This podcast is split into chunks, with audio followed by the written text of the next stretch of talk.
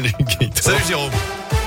Et bonjour à tous. À la une, ça coince sur Doctolib au lendemain des annonces d'Olivier Véran. La plateforme reste saturée. Il faut encore ce matin patienter une dizaine de minutes pour accéder au site et essayer de prendre rendez-vous. Sauf qu'à saint pour l'instant, les prochains créneaux dispo pour la vaccination anti-Covid sont dans un mois. Le gouvernement l'a promis. En tout cas, de nombreux autres vont ouvrir dans les prochains jours pour gérer cette accélération de la campagne de rappel. Je rappelle qu'elle sera ouverte à tous. Les adultes, dès demain, des centres de vaccination pourraient d'ailleurs rouvrir leurs portes.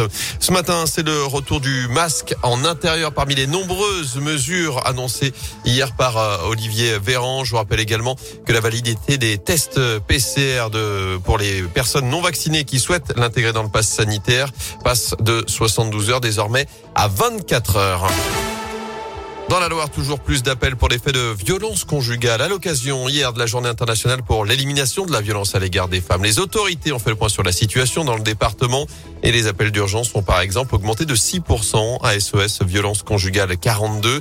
L'association accompagne également 300 auteurs. C'est trois fois plus que l'an dernier. Pour Radio Scoop, Anthony Perel s'est rendu dans les locaux du collectif.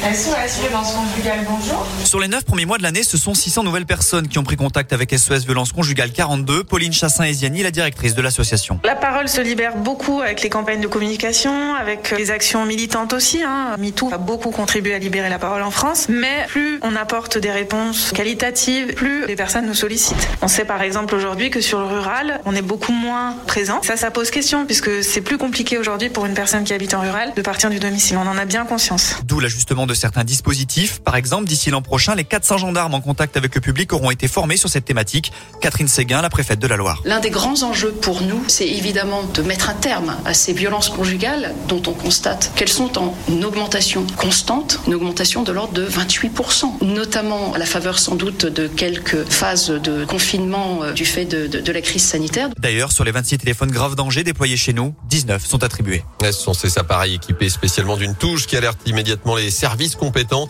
Notez aussi que dans la Loire, il existe 23 places d'hébergement d'urgence pour les victimes. À 80 ans, elle louait son logement à des prostituées. Cette habitante de Montbrison était jugée hier devant le tribunal correctionnel de saint pour les faits qui se sont déroulés pendant un an et demi jusqu'en mai dernier. Elle louait donc son appartement d'abord via Airbnb, puis en direct, mais d'après le progrès, elle a finalement été relaxée hier soir au bénéfice du doute.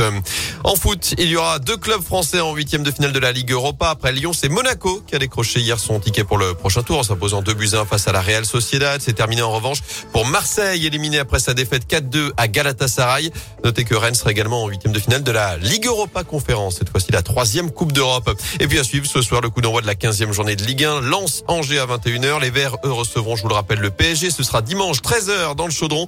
Et ce sera sans Romain Amouma, blessé et absent jusqu'à la fin de l'année. La SS qui a passé sans encombre l'étape de la DNCG, le gendarme financier du foot français. Bonjour. Les dirigeants stéphanois ont été auditionnés hier matin, mais aucune mesure contraignante n'a donc été prise contre le club. Bonjour, c'est le gendarme de football. Ah oui, C'est bien gendarme. très belle journée.